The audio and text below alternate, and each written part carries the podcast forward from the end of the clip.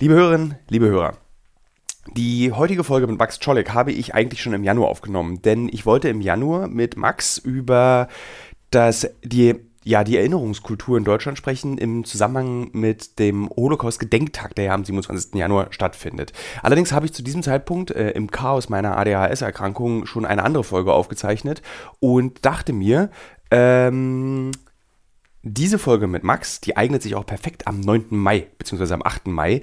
Das ist ja der Tag, an dem der Zweite Weltkrieg zu Ende geht und auch ein Tag des ähm, Gedenkens, Erinnerns und äh, Freuens. Das ist ja eine, ein Tag der großen Freude. Und diese Folge und das Thema, das wir besprechen, wie man sich in Deutschland richtig an den Zweiten Weltkrieg erinnert und warum sich das so seltsam anfühlt zwischen Ost und West, passt auch hierhin, an diesen Tag, an diese Folge. Deswegen wünsche ich euch sehr, sehr viel Spaß mit diesem doch recht coolen Gespräch mit Max Czolek, den ich im Übrigen schon richtig lange eigentlich kenne, denn seine Mutter ist Kundin bei meiner Mutter in der Buchhandlung. Aber wir haben uns nie im echten Leben getroffen. Dieses Gespräch ist das erste Mal, dass wir uns in der Wirklichkeit treffen und dann gleichzeitig auch noch, beziehungsweise dann auch gleich noch über unser Lieblingsthema reden, nämlich Erinnern, Westdeutsche und Faschismus.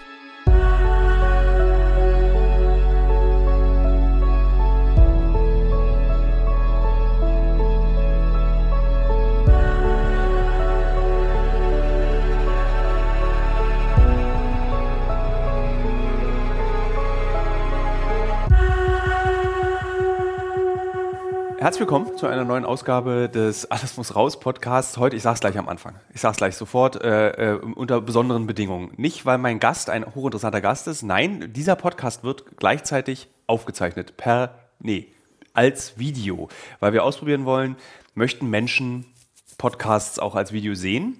Und der erste Gast, den ich fünf Minuten davor, bevor es losging, darüber informiert habe, dass wir das tun, ist Max Czolek. Max Czolek ist Ostberliner, das ist auf seiner Wikipedia-Seite auch so verzeichnet und ich frage mich, ob er aus dem gleichen Grund das dort stehen hat wie ich, weil ich darauf bestanden habe, dass dort Ostberlin steht. Erste Frage gleich, direkt rein. Kann man dann, denn, dann, wer du bist, kommen wir später noch klären. Also ich frage mich so ein bisschen, kann man denn bei Wikipedia auf etwas bestehen? Das machen doch sowieso irgendwelche Leute, die man Wenn man kennt. bei der Weiß arbeitet, ja fiktiver Autor, ja, mhm. arbeitet bei der Weiß mhm. und fragt die Weiß-Praktikantin, ob sie nicht Bock hätte, einen Wikipedia-Artikel für einen über einen selbst zu schreiben. okay. Dann kann man das durchaus beeinflussen. Okay, I see, I see. Nein, ich, äh, ich gebe, also ich habe das tatsächlich nicht gemacht, aber ich habe wahrscheinlich irgendwann mal in einem Interview äh, äh, Ostberlin angegeben und dann hat es jemand so reingeschrieben. Dann ist es die bessere Variante, als dass man jemanden fragt. Ich weiß nicht, wer diesen äh, Artikel quasi bearbeitet, aber I don't, also ich meine, immerhin, es, die Dinge, die da drin stehen, stimmen. Wenn so ganz klare Fehler drin sind, dann ähm, interveniere ich auch. Man erkennt immer eigentlich, dass diese selbstgeschriebenen Artikel sind, wenn dann sowas drinsteht wie äh, Abiturnoten. Oh mein Gott. Äh, oder was man irgendwie für eine AG belegt hat in der achten Klasse, weil das sind ja so Dinge, die man nirgendwo erzählt, nicht weiß und äh, das muss man dann schon reinschreiben mit einem gewissen Stolz. Und ganz ehrlich, diese Abiturnote, da hat man ja sicher sonst wie Kirre gemacht für, aber wer hat, hat dich je jemand irgendwann mal nach deiner Abiturnote gefragt? Nee. Okay, dann. Was ist deine Abiturnote? I rest my case. Was ist deine Abiturnote? Sag ich nicht. ich, ich mach's einfach mal. 3,5 ist es bei mir. Uh, krass. Ja. Okay. so, wer ist Max Scholleck? Max Scholleck ist Essayist, kann man sagen, Journalist, Buchautor ähm, und ein wahnsinnig beliebter Gast in deutschen Gesprächsrunden. Aus einem hochinteressanten Grund. Er nervt. Er schreibt Bücher, wo er in, tief in das Bewusstsein deutsches, deutschen Gerechtigkeitsempfinden hineinkratzt. Desintegriert euch war ein Buch von dir. Das letzte Buch ist das Versöhnungstheater. Das sensibelste, was man einem Deutschen vorwerfen kann, ist, dass er nicht in der Lage ist, sich zu versöhnen bezüglich des Holocaust und ähm, des Zweiten Weltkriegs. Und das machst du, du nervst. Und das machst du auf eine kunstvolle und schöne Art und Weise, dass ich dachte, es wäre gut, wenn wir uns darüber unterhalten. Und komme auch gleich zur ersten Frage.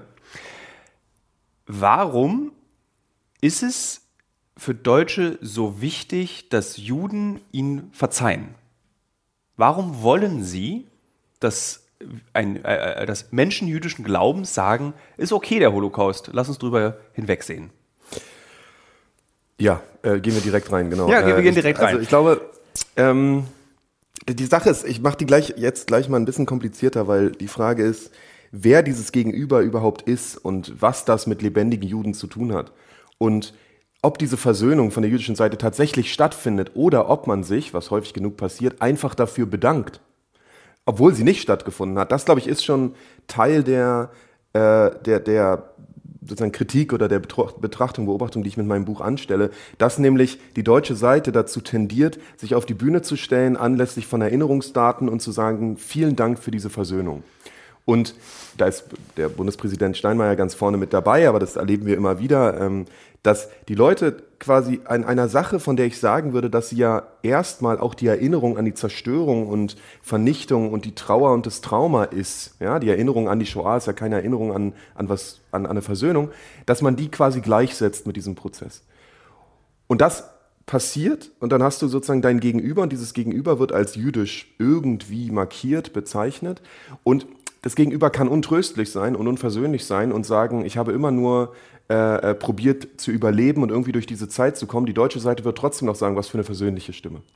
Und ich glaube, das ist das Perfide daran, dass die jüdische Seite tatsächlich unsichtbar wird in dem, was sie ist und was sie glaubt und was sie fühlt. Und dass die, dass die deutsche Seite, die dominanzdeutsche Seite, das eigene Bedürfnis nach Versöhnung absolut setzt und glaubt, da so müssen alle empfinden. Mhm. Und warum wird es so, warum lobt sich Deutschland so sehr für seine Erinnerungskultur? Also die Erinnerung daran, also das, die Beobachtung ist ja, kein Land der Welt ähm, kann sich so toll gedenken und erinnern. Das ist auch ein großer Unterschied. Können wir vielleicht auch noch später erklären, was ist Gedenken, was ist Erinnern. Ähm, wie Deutschland, Vietnam, keiner denkt daran. Irgendwie Japan, schlimmste Verbrecher spricht überhaupt nicht darüber, was in China und in Korea passiert ist. Aber Deutschland macht es. Mhm. Woher kommt dieses Selbstlob? Ja, ich glaube, dafür muss man fragen, welche Rolle, welche Funktion hat eigentlich die deutsche Erinnerungskultur in der Gegenwart? Und da sehen wir einfach spätestens ab den 90er Jahren, also der sogenannten Vereinigung der zwei Deutschlande, dass die Erinnerungskultur oder der Claim, gut erinnert zu haben, zur Basis wird, so etwas wie ein gutes Deutschland neu zu erfinden und neu zu erzählen. Und das sehen wir in den 90er Jahren schon so als, als Erzählung und dann, glaube ich, kulminiert es, kommt es zusammen bei der Weltmeisterschaft 2006, die Rückkehr der deutschen Fahnen in den öffentlichen Raum. Und spätestens da erleben wir, dass Deutschland sich selber mit sich versöhnt und mhm. sagt, jetzt können wir wieder stolz sein auf Deutschland, weil wir haben so gut erinnert. Das wurde damals auch als Gesundung bezeichnet. Ja, Gesundung, natürlich. Ja. Gesundung, die Welt zu Gast bei Freunden. Ihr erinnert euch vielleicht auch daran, wenn ihr in der Zeit schon, schon groß wart. Ähm, die, die interessante Sache ist, dass die Erinnerungskultur oder die gut aufgearbeitete Geschichte immer wieder als Legitimationsfigur herhält. Entweder ausdrücklich in der Sprache, sowas wie WM 2006 oder Heimatministerium oder jetzt auch die Zeitenwende, als äh, wir dürfen jetzt wieder einen Anspruch auf äh, äh, eine Rolle auch militärisch in Europa und der Welt erheben, weil wir so gut erinnert haben.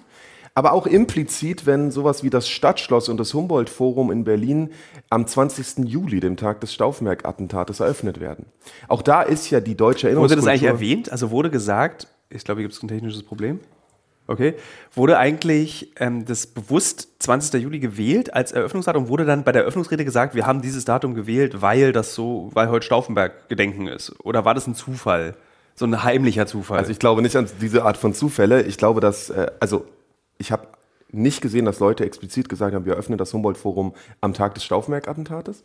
Aber ich würde sagen, es ist eine, eine sehr interessante Überschneidung, dass man eine Sache, die eigentlich gar nichts mit Stauffenberg und den Nazis zu tun hat, das Humboldt-Forum und das Stadtschloss, ein preußischer Königssitz, dass man das an dem Tag, an einem wichtigen Tag der deutschen, westdeutschen, muss man sagen, Erinnerungskultur eröffnet. Ähm, und das sozusagen, das ist wieder so eine Legitimationsfigur, wo Dinge, die gar nicht unbedingt was zu tun haben mit dieser Geschichte, aber trotzdem ermöglicht werden über die Erzählung der guten deutschen Erinnerung. That's ja. the point. Das klingt so ein bisschen so, als könnte es passieren, dass irgendwann die Verlängerung der A100 damit gerechtfertigt oh. wird. Ja, ja, ja, als sozusagen, tja, als wieder gut gewordene Deutsche dürfen jetzt auch wieder Autobahnen bauen. Ja. und und ist, das ist ja eigentlich ein ziemlich egoistisches Motiv. Man denkt, ja, man denkt ja eigentlich, dass die Versöhnung ein anderes Motiv hat, nämlich dieses es hat ja fast was Christliches, finde ich, dieses. Total christlich, aber das Witzige ist doch, dass der Egoismus hier sogar noch quasi so tut, als wäre er altruistisch. Also ich finde es sogar noch perfider. Man sagt nicht mal mehr, es geht um uns, sondern man sagt, nein, nein, es geht um die Juden. Ja, das ist doch so ein bisschen wie, äh, wenn der katholische äh, Lehrer dich haut und sagt, das tut mir mehr weh als dir, mein Sohn. Mhm. und was ist deiner Meinung nach der Grund dafür? Ist, ist, kann der Mensch an sich einfach sich nicht entschuldigen? Oder ist es so, so auch so ein urdeutsches Ding, dass man so tut, als würde man sich entschuldigen, damit man sich selber besser fühlt? Also ich glaube tatsächlich, also ich, ich würde sagen, zumindest, ich hoffe, dass das in dem Buch auch ein bisschen rumkommt, ich bin schon auch voller Bewunderung für diese neue Entwicklung der Erinnerungskultur in Deutschland, weil die ja tatsächlich beispiellos ist in der Welt. Und zwar beispiellos Nicht, weil Deutschland Erinnerungsweltmeister ist und alle sich daran ein Beispiel nehmen sollten, sondern weil Deutschland eine Alternative entwickelt hat zur Verdrängung. Weil Nationen ja normalerweise in ihrer Sehnsucht nach einem positiven Selbstbild die negativen Teile ihrer Geschichte verdrängen. Siehe Genozid an den Armeniern in der Türkei, äh, Antisemitismus in Polen, äh, was weiß ich, die Ermordung und, und, und der Genozid an den ähm, First Nations slash Native Americans in den USA und so weiter. Das heißt, Deutschland hat es geschafft, eine, eine Geschichte zu erzählen, die, ähm, die, die, die, die, die Anerkennung von Gewalt zur Energiequelle macht, wieder gut zu werden und die eigene nationale Geschichte neu und positiv zu erzählen. Und das doch wirklich was bewundernswertes, eine neue Sache. Weißt du, woran mich das erinnert? Das erinnert mich auch daran, an so Gespräche, die ich zum Beispiel auch geführt habe, jetzt, also als Analogie. Wenn ich Leuten sage, ich weiß, ich habe eine schiefe Nase, äh, dann kann ich ihnen sozusagen. Fällt mir jetzt auch auf, ehrlich gesagt. Äh, dann kann ich sozusagen die Beleidigung oder das, sozusagen, du hast aber eine hässliche Nase, nehme ich den Menschen vorweg. Und mhm. es ist ja im Prinzip, ist das ja auch der Reflex ja, es kann gut sein, dass Deutschland sozusagen nach 45 tatsächlich keine andere Alternative hatte, weil es war klar, was passiert war. Es war klar, das war Deutschland. Alle anderen Staaten in Europa können sich so rausziehen über ihre Widerstandsgeschichten, die natürlich auch nur in begrenztem Maße richtig sind. Also Frankreich hat äh, zum erheblichen Teil auch mit Deutschland kooperiert, Vichy. Oder ähm, was weiß ich, über Ukraine haben wir jetzt viel gesprochen schon in, in den letzten Monaten. Äh, äh, mit der Kollaboration. In Polen gab es einen Haufen Antisemitismus. Also wir wissen, dass es Antisemitismus überall gab. Die Österreicher ganz vorne mit dabei, erstes Opfer der Nazis sozusagen. Äh, und nur Deutschland hatte keine Chance, sich da rauszuziehen und musste irgendwie anders damit umgehen. Wobei man sagen muss, West- und Ostdeutschland sind sehr, sehr unterschiedlich darauf eingegangen. Also die Strategien waren völlig andere. Kannst du das kurz erläutern? Hm. Also wir beide aus dem Osten, ja. ähm, wir haben, glaube ich, ein ganz anderes Gefühl Richtig. für Gedenken. Ich will ein Beispiel für die Hörerinnen und Hörer geben. Äh, eine meiner ersten kindlichen Erinnerungen war, mit meinem Vater nach Sachsenhausen gehen und darüber lernen, wie diese Geschichte ist. Eine andere kindliche Erinnerung ist, mein Bruder hat auf dem Schulhof, haben sie Juden und Nazis gespielt, in der fünften Klasse, weil sie es in der, in der Schulstunde vorher hatten. Mein Vater völlig ausgetickt, hat mich gefragt, ob er Berti, mein Bruder, äh, wenn der jetzt in die Dusche ihn stellt und sagt, da würde jetzt Gas rauskommen, dann würdest du sterben. Das spielt man nicht. Ob das der richtige Weg sei, da habe ich selbst als 16-Jähriger schon gewusst, naja, nee, lass das mal, Vater, das ist nicht der richtige Weg, das zu erklären. Also es gibt ein viel direkteres damit auseinandersetzen. Warum ist das so? Mm, also auch das wieder ist eigentlich eine kuriose Geschichte, wenn man sich das aus einer, ich sag mal, ostdeutschen Perspektive anschaut. Weil in der DDR und in der BRD hat man sehr, sehr unterschiedlich probiert zu erklären, was da eigentlich 33 bis 45 passiert ist. Und ich glaube, da, da fängt es schon an mit der unterschiedlichen Erinnerungskultur, wenn man so will. In der BRD hat man gesagt, ähm, und das kann man bei Konrad Adenauer sich anschauen und bei der Art und Weise, wie man über, bis heute über den Nationalsozialismus redet. Nazi oder Nationalsozialismus entsteht, wenn eine Gesellschaft zu rechts und zu links ist. Das ist die Idee der bürgerlichen Mitte. Das ist die Idee, dass die Demokratie stabilisiert wird über eine bürgerliche Mitte. Und das ist ja in der Gegenwart wahnsinnig akut. Alle sagen immer gegen rechts, aber auch gegen links. Ja. Hm, das gute Hufeisen. Das Hufeisen. Und das kommt aber aus so einer bestimmten Art, den Nationalsozialismus als Bruch mit dem Bürgerlichen zu erklären. Wo bürgerlich ist, kann kein Nazi sein. Das ist so ein bisschen die westdeutsche Erzählung ähm, die, glaube ich, sich auch spiegelt dann wieder in diesen radikal antibürgerlichen Impulsen bei Fassbinder oder so. Also, dass man sozusagen gegen das Bürgerliche anschreibt. In der, in der DDR ist es anders. Da haben ja ganz andere Leute dann nach 45 das Sagen, nämlich die ehemaligen kommunistischen Widerstandskämpfer ähm, innen. Und äh, deren Erzählung ist, äh, Nationalsozialismus entsteht, wenn es nicht genug Antifaschisten gibt. Und das erzeugt natürlich eine viel politischere Perspektive. Jetzt können unsere Zuhörerinnen, deine Zuhörerinnen ähm, selber entscheiden, was plausibler klingt, Antifaschismus oder bürgerliche Mitte. Ich habe da meine eigene klare Haltung zu. Aber daraus ergeben sich völlig andere ähm, ähm, Schlüsse oder andere Konsequenzen für eine deutsche Erinnerungskultur. Aber das klingt, äh, so wie du es gerade erklärst, klingt es ja sehr, ähm, sehr theoretisch. Ich habe das Gefühl auch, dass, die, dass, der, dass der ostdeutsche Erinnerungskultur viel praktischer war. Also alleine das, wie viel früher auf dem Gebiet der DDR ähm, Konzentrationslager als Gedenkstätten mhm ähm, umgenannt wurde. Ich glaube, in, wann war es in, in, Westdeutschland? In den 70ern oder 80er fing Irgendwie das erst so, ja, ich habe genau. im Kopf. Im ja. Osten war es in den 60ern ja. bereits. Das, äh, der, der, der, der ähm, pädagogische Konsens, was wird beigebracht, wie wird es beigebracht, wann das es beigebracht werden muss. Viel früher, die, das Benennen mhm. des, äh, des industriellen Mordens mhm. war ja auch viel, viel früher. Also man darf auch nicht vergessen, in, in Westdeutschland begann das erste laute darüber nachdenken mit einer amerikanischen Fernsehserie, die Holocaust hieß. Richtig. 80er Jahre. Davor wurde mhm. geschwiegen. So, ja. Also, mhm. woher kommt dieses, dass im Osten das viel praktischer auch naja, gemacht wurde? Ich glaube, der Punkt ist einfach, dass in Ostdeutschland die die Erzählung war, wir sind die Nachfolger der Opfer des Faschismus und der Kämpfer gegen den Faschismus. Also man war viel stärker, hat man affirmiert, dass man den Faschismus und Nationalsozialismus ablehnt. Da entstanden eigene Probleme, sowas wie ähm, die Kontinuitäten personell wurden kaum thematisiert. Die Tatsache, dass natürlich auch in der DDR genauso viele Ex-Nazis waren wie in Westdeutschland, wurde kaum thematisiert. Man war ein antifaschistischer Staat, period.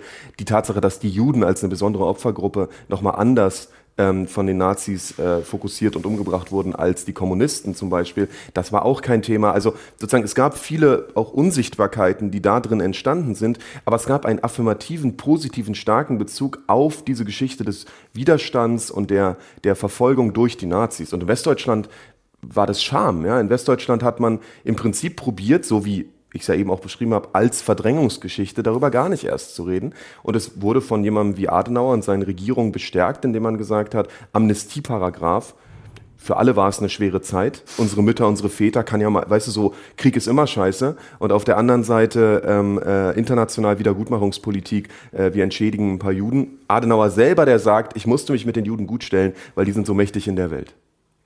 Hammer, Hammer. Also direkt danach nochmal eine antisemitische Verschwörung. Nochmal noch reingedrückt, ja, genau. Ähm, warum mein Vater, Antifaschist, äh, beliebter Gast auch in diesem Podcast, ähm, findet den Kniefall von Willy Brandt ganz toll und ganz besonders. Auch das Drehen von äh, wir wurden, äh, wir sind sozusagen besiegt worden in wir wurden befreit in deinem Buch gehst du mit diesem Kniefall ein bisschen kritischer, glaube ich, um. Wo, warum gibt es da so verschiedene Lesarten? Für mich gab es, bis ich dein Buch gelesen habe, zumindest die ersten zwei Kapitel bis hierhin, ähm, gab es auch nur ein positives Auslegen dieses Kniefall. Ich habe nie negativ darüber mhm. nachgedacht. Mhm. Und das gilt ja auch für die Weizsäcker Rede 85, ne? Dieses, äh, wir wurden nicht besiegt, wir wurden befreit. Das sind ja, ich sag manchmal, das sind viel gestreichelte Katzen. Und ich nehme die und streiche sie gegen den Strich und dann sträubt sich die Katze sozusagen. ähm, äh, ich glaube, was mich daran interessiert und ist immer zu gucken, wo sind wir heute mit diesen Gesten angekommen. Nicht, waren die früher nicht wichtig. Das sozusagen stelle ich überhaupt nicht in Frage. Das war Weizsäcker war wichtig, Willy Brandt war wichtig und so weiter und so fort. Die Frage ist, was fängt da eigentlich an? Und ich würde sagen, 1970 mit Willy Brandt beginnt eigentlich diese neue zweite Phase der Erinnerungskultur, ähm, die man auch als 68er Bewegung bezeichnen kann, bei der in Westdeutschland überhaupt erst eine Art selbstkritische Befragung der eigenen Eltern, der eigenen, äh, der eigenen Elterngeneration stattfindet. Wo seid ihr gewesen? Was habt ihr gemacht? Was ist mit gesellschaftlicher Verantwortung und so? Wir sehen dann aber, dass und mit, das fängt mit Willy Brandt an, sich eine immense Aktivität auf symbolischer Ebene entfaltet. Also Gedenktage, Einrichtung von Konzentrationsgedenkstä äh, Konzentrationslagergedenkstätten, ähm, Reden, Absichtsbekundungen im weitesten Sinne, während man, und das hat mich auch beim Buch nochmal in seiner Schärfe überrascht, man auf der Ebene zum Beispiel der Rechtsprechung, also der Strafverfolgung von Nazis, die ja 1970 noch sehr viele gelebt haben, äh, so gut wie überhaupt keine Konsequenz feststellen können. So, und wir können heute sagen, nachdem die letzten äh, Prozesse gegen äh, äh, Verantwortliche für den Nationalsozialismus vorbei sind, dass 99 Prozent der Verantwortlichen für die Shoah niemals belangt wurden. Also nicht mal vor ein Gericht gestellt worden, jetzt mal abgesehen davon, dass sie sehr milde bestraft worden wären. Und das steht auch in einem starken Kontrast zu diesen symbolischen Gesten. Das heißt, was mich interessiert an der Kritik am Kniefall ist, dass da eine Art Erinnerungskultur, eine Wiedergutwerdung ohne Wiedergutmachung stattfindet. Und da ordnet sich diese Willy Brandt-Geste ähnlich wie die Weizsäcker-Geschichte gut ein. Hm. Ja. Würdest du sagen, dass Erinnerungskultur, das war mal meine These, über die oh. ich lange nachgedacht habe, wehtun muss? Dass der, dass der Täter Schmerzen zugefügt werden muss, damit er sich richtig erinnert. Ich möchte ein Beispiel geben. Mhm. Ich habe den Namen vergessen, aber es gab einen Künstler in den 80ern Westdeutschland, der sich darüber Gedanken gemacht hat, wie schafft man ein, eine Gedenkstätte. Mhm. Und eine Idee von ihm war, äh, ein Stück Autobahn, mhm. einen Kilometer lang, mit Pflastersteinen auszulegen. Und dann ein Schild, dieses berühmte blaue Schild draufschreiben, dem Gedenken der Opfer des Nationalsozialismus und des Faschismus. Und die Pflastersteine darf man dann werfen, oder wie? Nee, einfach, die sind, auch, die sind das Stück Autobahn. Du wirst nicht gewarnt, du fährst einfach 150 und fährst so. plötzlich über, über diese, I see, I see, I see. Und das ist ja unangenehm, das ist gefährlich, es ist irgendwie laut und es ist äh, nervt. und dann machst du eben ein Schild äh, in der Farbe der Autobahn dem Gedenken, ja. fürs Gedenken oder wie es richtig grammatikalisch heißt. Und ich fand diese Idee sehr gut. Ich mochte das. Ich mochte auch irgendwie, dass du äh, ähm, irgendwie alle enteignest, die Geld verdient haben und mit diesem Geld machst du was Schönes. Mhm. Also über Schmerz Gedenken schaffen. Ist das ein besserer Weg oder der richtige Weg oder funktioniert das auch nicht? Also klar, also die Frage ist, wofür ist Erinnerungskultur da? Ähm, und ich würde sagen, da gibt es sehr unterschiedliche Thesen, die im Moment in Deutschland im Raum stehen. Ähm, vielleicht angefangen mit Gerd Schröder, der zum Holocaust-Mahnmal ähm, am Brandenburger Tor mal gesagt hat, es soll ein Denkmal sein, wo die Leute gerne hingehen ähm, gibt es diese Idee der Erinnerungskultur als Entkrampfung unseres Verhältnisses Kurze Unterbrechung. Gehst du gerne zum Holocaust-Mahnmal? Nein. Verstehst du den Satz, dass man da gerne hingehen soll? Ich finde es absurd. Okay, dann bitte weiter. Äh, ich finde es absurd, weil ich glaube, die Idee, dass die Erinnerungskultur an die Shoah beruhigend, beruhigend sein könnte, aber oder sowas wie eine Entkrampfung zum eigenen Verhältnis zur Nation, die finde ich wirklich, die ist nahezu blasphemisch. Zu glauben, dass die größte Gewaltgeschichte zu einem sozusagen zu einer Energiequelle für eine gute nationale Erzählung wird, das ist wirklich also das absolute Gegenteil von dem, was ich glaube, was diese Erinnerung tun kann und sollte. Diese Erinnerung sollte uns beunruhigen. Sie sollte uns immer wieder vor Augen führen, was alles möglich gewesen ist in diesem Land. Und das ist dann die Energiequelle, die Gegenwart so einzurichten, dass sich die Vergangenheit nicht wiederholt. Das lässt sich nicht einordnen in eine normale nationale Geschichte. Tja, und dann äh, war Preußen, oh, und dann haben wir äh, sechs Millionen Juden umgebracht und jetzt sind wir ein gutes Deutschland. So, das ergibt, finde ich, funktioniert nicht als Erzählung. Und deswegen glaube ich, sind diese Ideen, ähm, Erinnerungskultur als, als ein, eine, ein Teil der guten deutschen Geschichte in seiner Negativität oder so zu denken, ähm, hochgradig problematisch, weil man damit das, was passiert ist, ähm, bagatellisiert und am Ende ähm, runterspielt als eine Geschichte mit Höhen und Tiefen. Ja. ja. Hat diese Erinnerungskultur als Absicht, dass das, also als wirklich als Absicht, bitte nehmt uns es nicht mehr so übel, liebe Juden der Welt. Nicht liebe Juden der Welt, ich glaube wirklich, es geht hier um eine Aussöhnung der deutschen Gesellschaft mit sich selbst. Und man muss den Verantwortlichen. Also die Juden spielen wirklich gar keine Rolle. Ich glaube, es ist keine große. Ich glaube, es geht, es geht, das sind Statisten. Ich glaube, es ist nicht zentral. Ich glaube, es ist wirklich nicht wichtig. Ich glaube, worum es geht, ist, und man muss den Verantwortlichen einfach nur zuhören. Wenn man jemandem zuhört wie äh, Aleida Assmann, eine der wichtigsten Gedächtnisforscherinnen, selber auch eine Akteurin dieser, dieser 68er folgende sozusagen zweite Welle oder zweite Stufe der Erinnerungskultur, dann sehen wir hier, wie die eigentlich ernst gemeinte Aufarbeitung der Vergangenheit kippt in diese Vorstellung der Entkrampfung des eigenen Verhältnisses zur Nation. Oder äh, nehmen wir jemanden wie Steinmeier, ne, der ist ein Bundespräsident, kein, keine unwichtige Figur, der sagt, äh, äh, der, der, der selber gründet eine Stiftung der positiven Orte der Demokratiegeschichte und dann sagt, ein Beispiel für ein positives Datum der Demokratiegeschichte ist Stauffenberg. Und ich glaube, wir sehen da drin eigentlich eine Dynamik, die quasi vehement noch zurückgewiesen worden ist, als Gauland sie formuliert hat.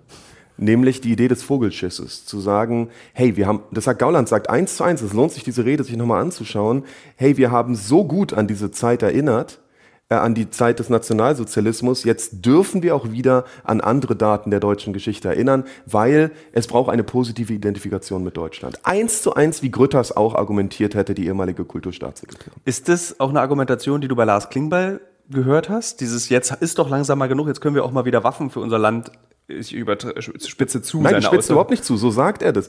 Klingbeil sagt, und ich habe gestern nochmal geguckt, weil er bei Anne Will behauptet hat, er hätte es so nicht gesagt, aber in dem Redemanuskript bei der Friedrich-Ebert-Stiftung, also auf der Seite, steht, nach 80 Jahren der außenpolitischen Zurückhaltung darf Deutschland jetzt auch wieder äh, einen, einen Führungsanspruch in Europa und der Welt einlösen das muss man sich auf der Zunge zergehen lassen, was da eigentlich passiert mit, mit dieser ganzen Erinnerung an und der Legitimation von etwas in der Gegenwart. 80 Jahre der Zurückhaltung.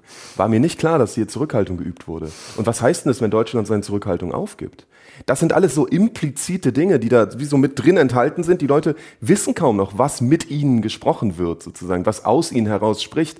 Aber es ist ein Riesenproblem. Es ist nicht ungefährlich, auf diese Weise Erinnerungen zu positionieren als eine Entkrampfungslogik, in der man sagt, und jetzt dürfen wir wieder zurück zu normal. Ja. Was ist denn dein Vorschlag? Na, ich, also ich glaube, dass es darauf läuft ja auch das Buch zu Versöhnungstheater. Ähm, ich glaube, dass ganz, ganz viele Gegenperspektiven schon vorhanden sind. Und ich glaube, dass wir auch den Stand der Debatte heute gar nicht erreicht hätten ohne diese anderen Perspektiven. Und wir haben über DDR gesprochen, das ist sicher ein wichtiger, viel zu wenig gewertschätzter Teil, der, der damit reingeht. Aber auch die Perspektiven von ähm, MigrantInnen, migrantisierte Afrodeutsche, Juden, Jüdinnen, die ja schon immer wissen, dass diese Erzählung der Wiedergutwerdung so nicht stimmen kann, weil sie ja die Gewalt erleben. Also sozusagen, es ist einfach als ein, ein Deutscher, der nicht von dieser rechten Gewalt direkt betroffen ist, zu behaupten, alles ist wieder gut. Juli C., die im Interview sagt, jetzt gerade kürzlich, ja, die 90er Jahre waren total ruhig. Ja, und denkst, die ja, Baseballschlägerjahre. Ja. ja, ja, das kannst du, das kannst du echt nur sagen, wenn du entweder vergessen hast, äh, äh worin, was hier in diesem Land natürlich auch gut funktioniert, oder einfach äh, das nie erlebt hast. So. Und dagegen steht die Erfahrung derjenigen, für die die 90er Jahre nicht nur Baseballschlägerjahre, sondern wirklich Pogromjahre waren. Die tatsächlich wussten, äh, äh ich als migrantisierte Deutsche, ich als sichtbar anderer im, in so einem völkischen äh, äh, Denken, äh, bin direkt zum Abschluss freigegeben. Wenn ich nachts in der Bahn fahre, kann seine Kompanazis rein, dann werde ich rausgeschmissen. Gemondai in Dresden, ja, der, der aus der Bahn geschmissen wurde und dann gestorben ist. Und dagegen formiert sich schon in den 70er Jahren, dann in den 80ern verstärkt die Antifa Genschlik zum Beispiel.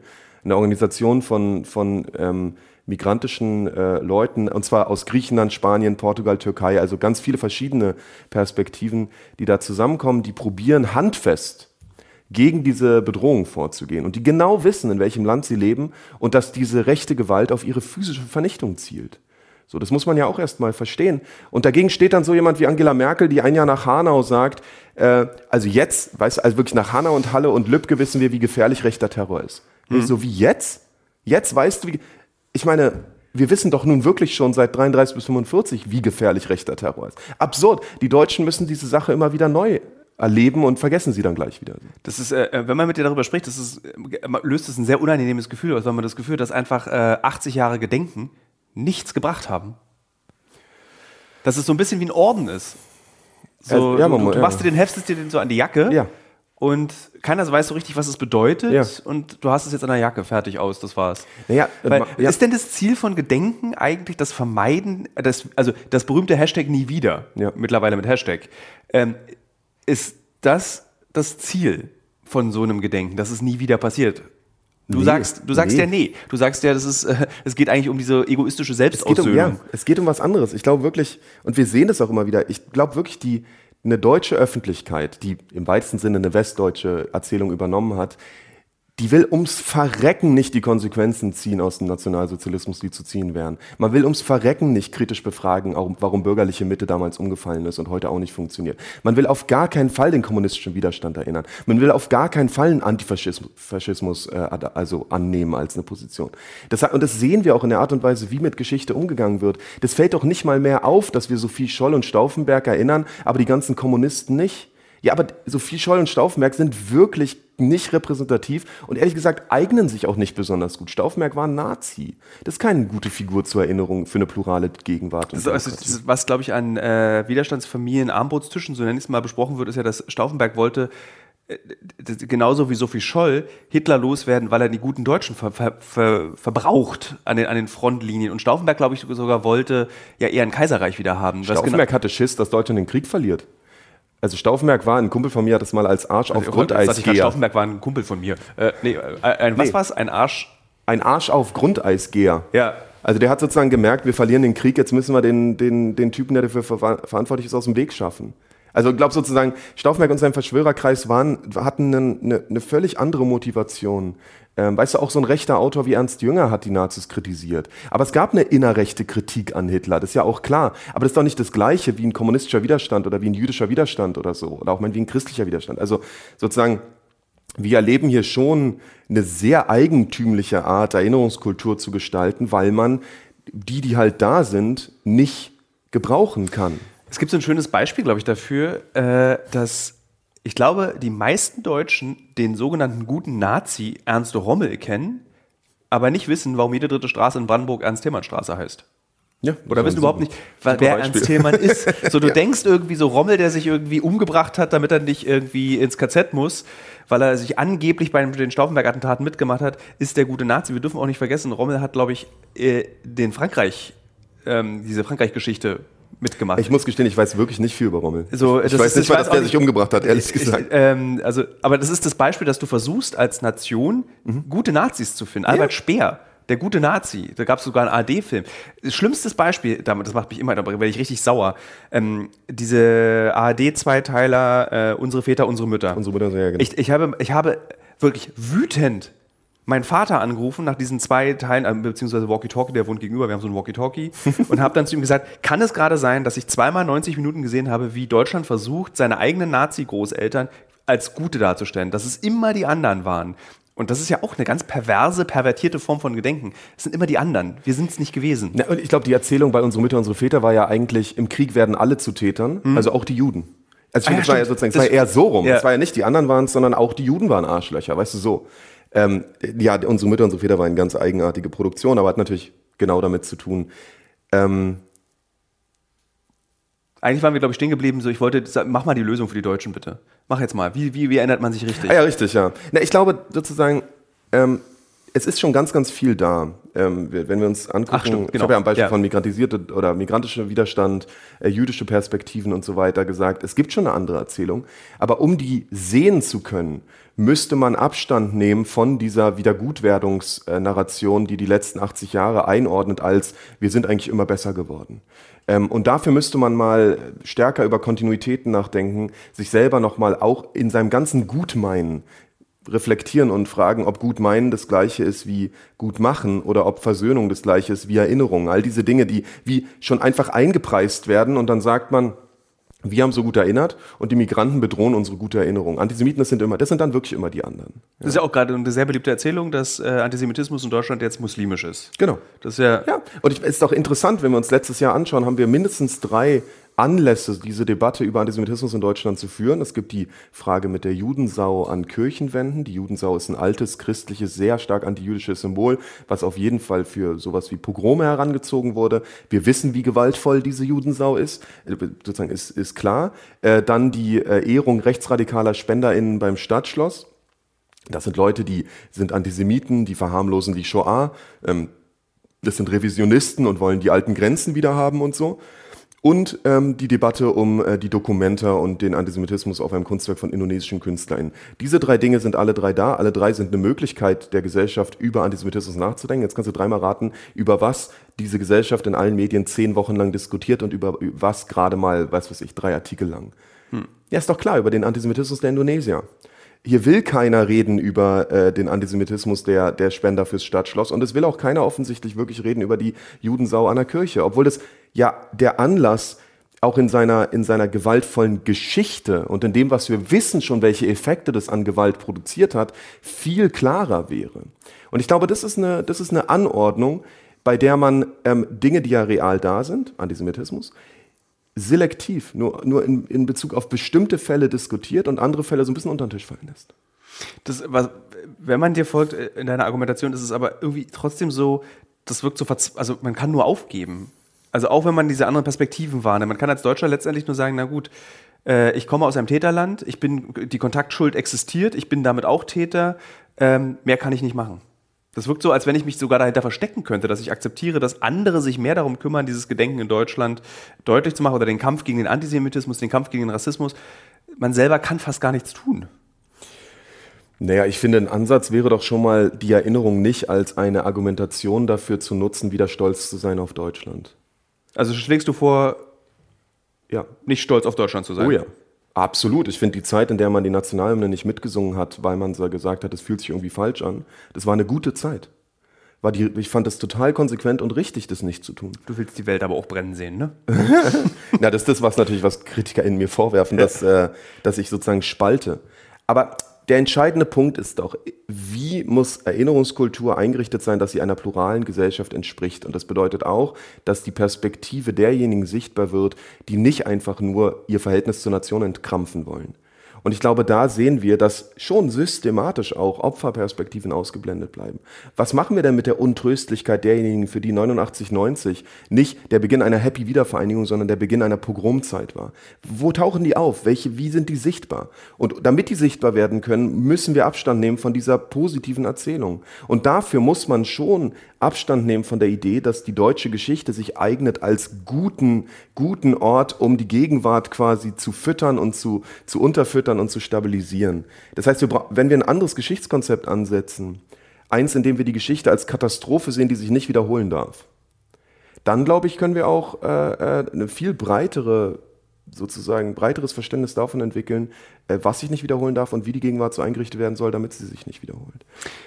Wie, wenn du am 27. Januar so auf Instagram, Twitter unterwegs bist, äh, mit welchem Gefühl nimmst du das wahr? Dieses, was du dort siehst, was am 27. plötzlich passiert. Also von Extremen, wo äh, Menschen auf Twitter schreiben, dass irgendwie äh, schwarze Personen an solchen Tagen nicht gesehen werden, äh, bis hin zu, wir haben genug gedacht, bis hin zu, äh, ähm, wieso wird der, der, der 27. Januar als äh, queer ähm, Gedenktag jetzt missbraucht? Also was denkst du da an so einem Tag?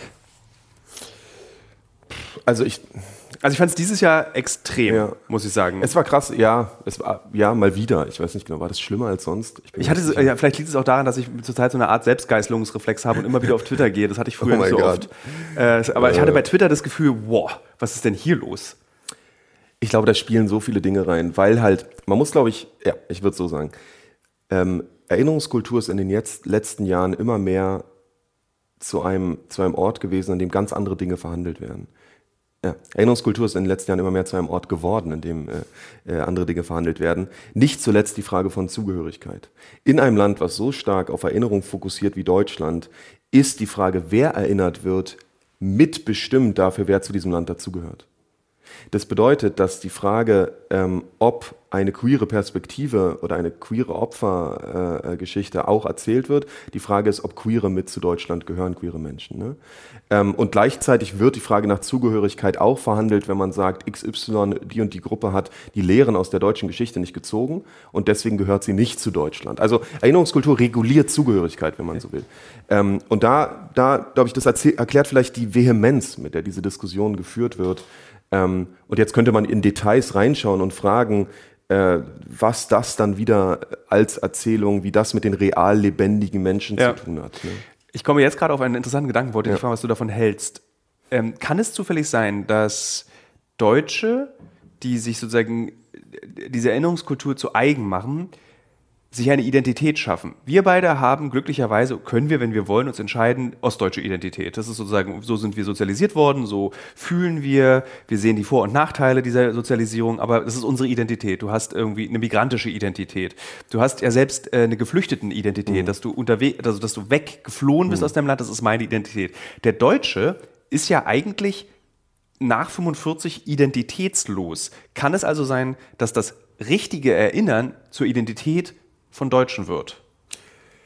Also das Richtige in Anführungsstrichen auf gesetzt. Auf jeden Fall ist es so. Es geht ja um eine positive Selbsterzählung. Das ist ja das, was entwickelt wird nach 45. Ähm, deswegen ja. Wenn du sagst, der Deutsche, meinst du der Westdeutsche? Und das ist natürlich schon witzig, weil das West immer wegfällt. Und das erzählt uns schon was über so Dominanzkultur und wer sich als Deutsch und wer sich als nicht, also Ostdeutsch, als Adjektivdeutsch, als Bindestrich Deutsch versteht. Migrantisch Deutsch, Ostdeutsch, Jüdisch Deutsch, was auch immer. Ah, lustig, das kannte ich gar nicht, diese Bezeichnung. Aber ja. Was Bindestrich. Bindestrich Deutsch. Also Bindestrich Identitäten ist sozusagen etwas, was wir im Gorki-Theater manchmal benutzt haben, um, um über so diese Deutsch Plus oder Deutsch und X ja. oder so zu, zu reden.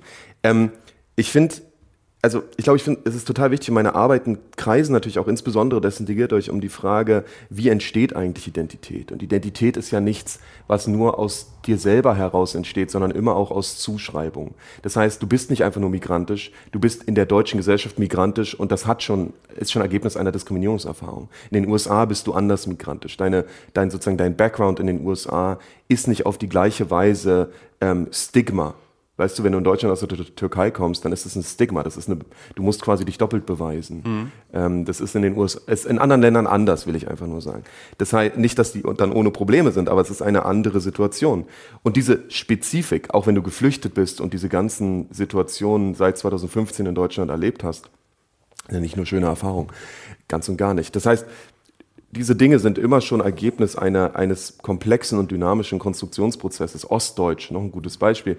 Das ist ja, wenn du dich an deine Kindheit in den 90er Jahren erinnerst, wahrscheinlich nicht nur eine schöne Geschichte, sondern auch eine, die heißt, im Fernsehen tauchen die Leute überhaupt nicht auf. Äh, mhm. Äh, deine Eltern sitzen vorm Fernseher und schimpfen.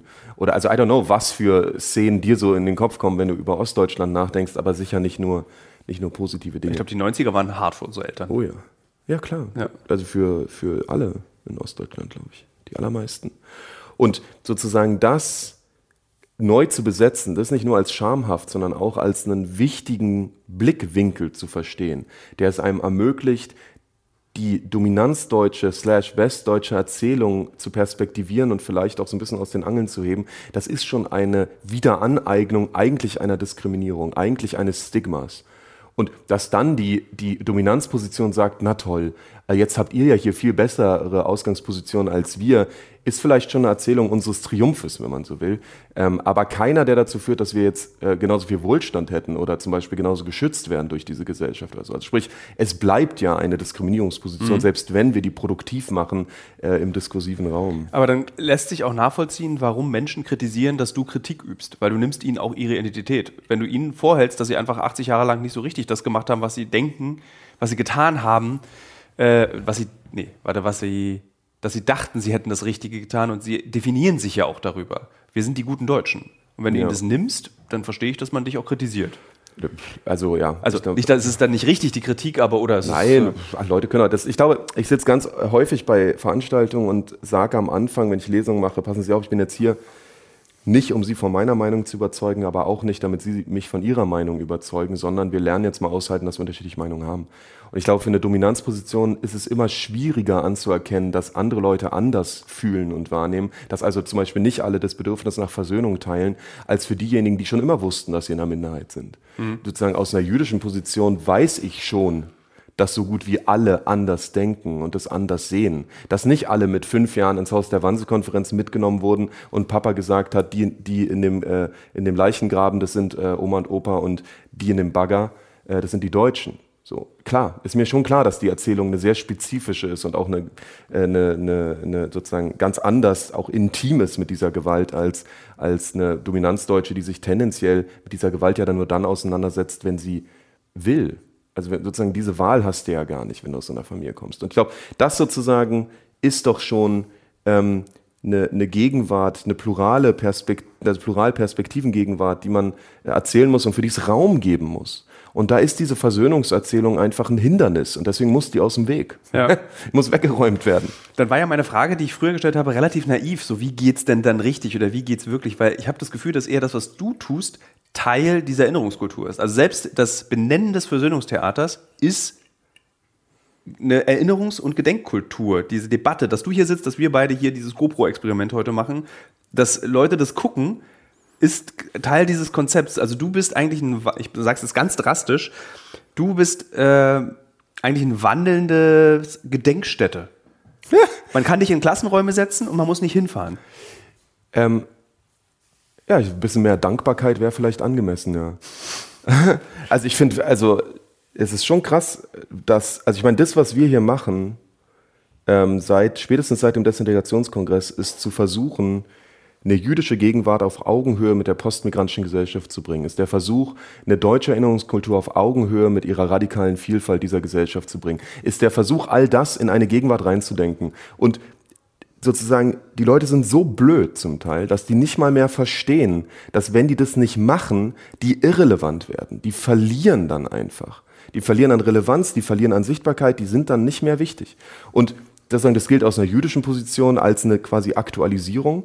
Ähm, aber das gilt natürlich auch für eine deutsche Gesellschaft, weil Erinnerungskultur sich immer weiterentwickelt. Und stattdessen bauen die Leute sonst was für Widerstände auf, weil sie halt weil ich glaube wirklich, weil man, weil man so sehr festhält an dieser Versöhnungserzählung, weil man so viel emotionale Ressourcen investiert hat, weil man so viel legitimiert hat damit und weil man sagen müsste, beim Stadtschloss, vielleicht haben wir Scheiße gebaut. Aber vielleicht ist es Ergebnis von diesem, von dieser, von diesem permanenten selbstkritischen Prozess, den wir als äh, äh, weiß nicht, Intellektualität oder Diskursraum oder so bezeichnen können. Wie kriegen wir es denn einfacher hin? Wie kriegen wir das? Also wir beide reden und mhm. das ist äh, weit entfernt von der deutsch, deutschen Realität, wie man über dieses Thema spricht. Ja. Also wir hatten ja am Telefonat, als wir Ja, das erste Mal ja. telefoniert haben, haben wir darüber gesprochen, dass ich der festen Überzeugung und du ja auch, also wir haben nicht der Überzeugung, aber wir haben über dieses Thema gesprochen, dass du mit X-Men und Magneto mehr Leute erreichst, wahrscheinlich in den Kinos und in den Comics, als unser beider Podcast, den wir heute machen. Wahrscheinlich. Wahrscheinlich. Ähm, Ich sehe ganz stark, dass dieser Podcast wird Teil des Marvel, Marvel Cinematic Universe. Legendary. Oh, Legendary. Wie heißen diese Journalistenpreise? Wir kriegen irgendeinen, was? Pulitzer. Nee, wie heißen die deutschen Version? Äh, Reporterpreis. Here we go. Ähm, Also wie kriegen wir das dann? äh, Also, an, an, also weißt du, du kriegst die Leute in der 9. Klasse nach Ravensbrück. Du kriegst die Leute vielleicht noch mit unsere Mütter, unsere Väter als großes TV-Ereignis. Und dann hört es ja auch schon auf. Weißt du, wenn du jetzt bei Anne Will sitzen würdest, dann hast du noch mal so ein paar alte Leute, die dir zugucken, aber du kriegst ja, du hast kein, du erreichst nicht alle. Du erreichst nicht Michael Menzel, der da hinten am Schnitt sitzt, der irgendwie, du, also wie kriegst du das hin, dass die Leute sich damit beschäftigen? A, ohne Scham, B, mit der Erkenntnis, es ist, sind Dinge scheiße gelaufen und wie eben, was, was für ein Werkzeug wählt man da? Also da sind wir wieder bei der Frage, ist es ein, ein sogenannter, der Schraubschlüssel Max Czolek? Ja. ja, aber es ist doch ein schönes Bild der Schraubschlüssel, weil ich glaube, wir brauchen ja, um sozusagen eine Wohnung zu reparieren, immer einen ganzen Werkzeugkasten. Und mein, ich bin ja nur der Schraubschlüssel und du bist vielleicht der Vierkant. Schraubenzieher und Die dann- Ratsche. Ich möchte die Du Ratsche willst die sein. Ratsche sein, du bist die Ratsche und so weiter und so fort. Das heißt, ich glaube auch auf, auf diskursiver Ebene ähm, an sowas wie eine Arbeitsteilung. Wir können das nicht einzeln machen. Diese Idee, dass wir alle erreichen, ist eine, eine, eine völlig irreale Vorstellung bei einer 82 Millionen Gesellschaft. So. Sondern das müssen unterschiedliche Leute machen und ich würde sagen, meine Bücher zielen weniger als Kommunika auf die Kommunikation mit allen, als auf den Versuch, das, das Niveau unserer Kritik auf eine bestimmte Höhe zu heben, damit wir in der Lage sind, ähm, unsere Arbeitsteilung wieder gut, wie wieder gut in unsere Räume zu gehen und da wieder das zu tun, was wir tun. Und dafür sind Filme und meinetwegen Podcasts und ähm, Theater und also ich glaube ja schon an diese künstlerischen Modelle, weil sie sozusagen den Leuten erstmal auf so einer ganz bestimmten Ebene die erstmal abholen und sagen, das ist jetzt erstmal Theater und ihr mögt doch Theater. Und jetzt können wir in dem Theater bestimmte Themen bearbeiten. Ähm, ich glaube, das ist, das ist interessant. Ich würde immer stärker auf diesen kulturellen Raum, Zivilgesellschaft und so scharf stellen und sagen, da passiert schon super viel. Und das, was wir an öffentlichen Diskursen erleben, ist häufig schon eine nachholende Bewegung. Also sozusagen die, Deut die deutsche Politik ist die letzte, die darauf reagiert. Ne? Wir wissen doch, dass Integrationsmodelle schon lange kritisiert werden, aber jede deutsche Partei arbeitet weiter mit dem Integrationsbegriff. Die tun auch weiter so, als wäre ihre Wählerinnenschaft eigentlich ausschließlich ethnisch deutsch. Ein Viertel der Gesellschaft hat einen Migrationshintergrund, so genannt, aber die Parteiprogramme und die Art und Weise, wie Menschen angesprochen werden, tut weiter so, als gäbe es die gar nicht. Ich glaube, das, das, ist eine, sozusagen, das ist eine Schwerfälligkeit des politischen, des öffentlichen Raumes, die man nicht, man sollte nicht glauben, so ist die Gesellschaft, so ist die Politik. Die Gesellschaft ist schon woanders. Und ich glaube, das, wo die Gesellschaft ist, da, das ist vielleicht auch das große Interesse für die Arbeiten, die im Gorki-Theater gemacht werden oder die Arbeiten, die, die ich mache zum Beispiel, ist ja auch Ausdruck davon. Es ist zum Beispiel logischerweise in den letzten Jahrzehnten eine, eine sagen wir mal, Schicht intellektueller MigrantInnen oder Kinder von oder Kinderkinder von äh, MigrantInnen äh, entstanden, die werden überhaupt nicht bedient intellektuell. Die kriegen gar nichts. Und da sind, glaube ich, die Arbeiten, die wir jetzt in den letzten Jahren, und das wir ist ein bisschen diffus, aber die so in den letzten Jahren stattfinden bei der Crew um eure Heimat, das ist unser Albtraum dieser Sammelband. Großartiges Buch im Übrigen. Großartiges Schöner, Buch. ja, ein schöner Sammelband, ne? Und aber auch einer, der quasi genau diese, diese neue Situation ähm, abbildet und, und, und dessen Erfolg zeigt, dass es eine, eine Rezeption, eine Leserinnenschaft, ein Interesse daran gibt, ähm, dass sich da also etwas verändert hat. So. Und ich glaube, darauf würde ich bauen. Ich würde sagen, ähm, solche Dinge passieren immer erstmal unter der Oberfläche und wir haben das Gefühl, es verändert sich gar nichts. Und dann verändert sich es plötzlich. Also man muss, glaube ich, man muss so tun, als hätte man eine Chance, egal ob es gerade so aussieht, weil die Gegenwart einem immer suggeriert, dass man kein. Die Gegenwart sagt immer, ich bin unveränderbar. Und trotzdem verändert sie sich. Darauf würde ich zählen. Ich lasse bewusst eine Pause. Ich finde das nämlich ein wahnsinnig gutes Schlusswort. Ich weiß gar nicht, wie viel zeitlich, wo sind wir ungefähr? 45 Minuten. Ja, super. Ja, Das ist eine sehr gute wir. Vielen Dank.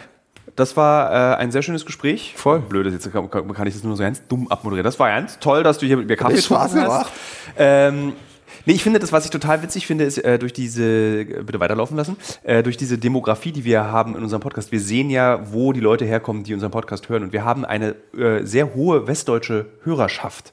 Und ich finde das wahnsinnig lustig, auch mhm. mit meinem Vater, mhm. der äh, wirklich so, der ist kein Ostalgiker, so würde ich ihn nicht bezeichnen, mhm. aber man erreicht mit Thesen und ähm, ja, wie wir eben gebildet wurden, wie wir groß geworden sind und Stimmen Leute, die nie darüber nachgedacht haben. Also, wie gesagt, am meisten faszinierend finde ich dieses, Kommunisten gehören nicht zum Gedenken dazu. Ja. Das finde ich total faszinierend, ja.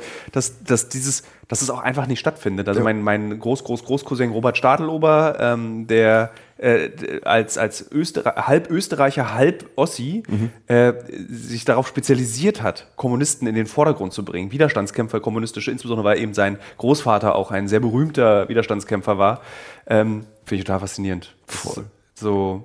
Ja, und das hatten wir vorhin, also das ist ja, weiß nicht, ob wir das noch reinholen können hier, aber. Ja, du, ähm, ist noch Material und Band ist noch da. Äh, die, die, also die, ich finde es schon nochmal eine ganz eigene hm, Frage, die man nochmal gesondert untersuchen könnte, warum eigentlich die westdeutsche Gesellschaft ihre eigene Tätererzählung so zentral gemacht hat, dass kein Platz mehr ist für die Sozialisten und sicher auch teilweise Kommunisten in Westdeutschland, die ja auch existiert haben, die ja auch da sind. Aber man hat irgendwie so das Gefühl, die westdeutsche Gesellschaft hat sich maximal ähm, äh, damit abgefunden, wenn man so will, mhm. diese Tätererzählung als die einzige Erzählung zu. Ich habe dazu eine Überlegung. Ich würde jetzt nicht als These das bezeichnen, sondern ja. eine Überlegung. Die Überlegung ist, dass dieses ähm, das, was Hitler oder was der Hitlerfaschismus als, als Lebensmodell, wie eine Familie zu funktionieren hat, wie eine Gesellschaft funktioniert, wie Wirtschaft funktioniert, wurde einfach rigoros in Westdeutschland weitergelebt. Also mhm. Also dieses, dieses spießige, mhm.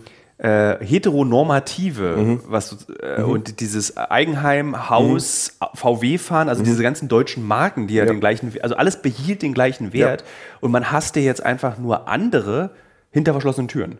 Das ist der große, große Unterschied gewesen. Oder im Kalten Krieg sogar explizit. Äh, genau, dann Willy, wieder lauter. Willy Brandt, äh, radikalen Erlass. Also Willy Brandt ist ja noch auch kein Heiliger, was das angeht ähm, wo die ganzen Kommunisten aus dem Lehrdienst äh, rausgeholt wurden und äh, äh Lehrverbote bekommen haben und so. So, und das, wir reden ja von 30 Jahren später. Also ja. nicht von 100 Jahren später, sondern nein, nein, nein. wir sind Kommunisten wieder die Feinde. Und wenn wir uns die, die Arbeiten von Norbert Frey oder Dominique Rigoll anschauen, dann sehen wir, dass die Sozialisten natürlich auch nach 45 noch als Nestbeschmutzer oder sogar Volksverräter galten. Sprich, nachdem die von den Militärbehörden eingesetzt worden waren, 1947, wurden die danach ziemlich schnell wieder entfernt aus den deutschen Behörden. Und, ne? Ich meine, du hast dann, du hast dann Parteien auch in, in, in Westdeutschland, die FDP, die einfach also ein Sammelbecken von Faschos war, BND, irgendwie der äh, Nazis, Alt Klaus Barbie, klar. Ähm, ja. Du hast irgendwie äh, Lübcke, Walter Lübcke, der, ich weiß nicht welches, äh, Minister, äh, Außenminister war er, glaube ich, der irgendwie KZ-Bauführer war. Nee, nee, Lübcke ist der, der erschossen wurde in Hessen. Äh, äh, du meinst Globke. Oder wen? Nee, der hieß, glaube ich, genauso. Hieß der auch Lübcke? Ja, ah, ja, okay, sorry. Dann, äh ähm, also gibt es ein lustiges Buch, was mit der Vorsicht zu genießen ist. Das habe ich, glaube ich, auch schon mehrere Mal im Podcast hier erwähnt, mhm. liebe Hörerinnen und Hörer. Das Braunbuch ist in der DDR erschienen, ein, ein ja. Lexikon, wenn man so möchte, ja. an was haben äh, Männer und Frauen ähm, im Hitlerfaschismus gemacht, was haben sie danach gemacht. Und da sind natürlich mhm. ein paar Sachen dabei, mhm. die nicht ganz so stimmen, weil man wollte Leute stürzen, aber viele Biografien stimmen. Mhm. Leute einfach, die in Konzentrationslagern gearbeitet haben, die dann eben bei der Polizei gelandet sind, mhm. die in der Verwaltung gelandet mhm. sind. Und das trägt, das trägt sich ja mit in diese Gesellschaft. Und genau, das gibt es für die DDR, das gibt es Das natürlich, genau. Also, genau, das. Die, aber ich will noch einmal ja. kurz unterbrechen bei der mhm. DDR. Es gibt aber bei der DDR, nee, erzähl weiter, ich will jetzt nicht hier als DDR-Vorkämpfer stehen. I don't know, es gibt, das aber habe ich in Gegenwartsbewältigung mir auch angeschaut. Natürlich gibt es auch für die DDR eine Geschichte der ähm, Kontinuität und wo man Leute quasi wenn die sich mit der SED arrangiert haben, hatten sie halt kein Parteibuch. So, dann sozusagen ja. wurden die, wurde ihre NSDAP-Geschichte einfach unsichtbar gemacht. Davon gibt es schon auch einige, gibt auch Leute in so leitenden äh, Funktionen in, in der ähm, Bürokratie, die in der Nazi-Zeit schon eine Karriere gemacht hatten und dann übernommen wurden. Also auch für die DDR gibt es so eine Geschichte. Ähm, auch, ist ja auch immer noch ein Nachfolgestaat der Nazis ja, gewesen. Ja, es wäre leer. Beide Länder wären leer gewesen, wenn ja. du. Ja, ja, genau, wären leer gewesen. Also ja. so, ich glaube, die, die interessante Frage für die ich glaube, die DDR hat einfach ein anderes Problem. Ne? Die DDR hat auf einer Ebene der, des Narrativs und auch der künstlerischen Aktivitäten einen sehr starken Antifaschismus gehabt, den ich auch sehr überzeugend finde. Aber sie hat es irgendwie nicht geschafft, diese Sachen zu vergesellschaften. Also die, die Leute mhm. auf dem Land quasi äh, oder die Leute in der Fläche ähm, zu sozialisieren. Und darum ist es, glaube ich, auch kein Zufall, dass 89, 90 in dem Moment wo die Generation, die diese, diese Erzählung des Antifaschismus als Entlastungserzählung gebraucht hat, Als die abtritt, hat die DDR ihre Legitimität quasi verspielt, weil dann braucht die keiner mehr. Ja. Dann sind es die Mosaike auf den Sporthallen, aber das hat nicht geklappt in den Köpfen. Genau. Jetzt aber, vielen Dank.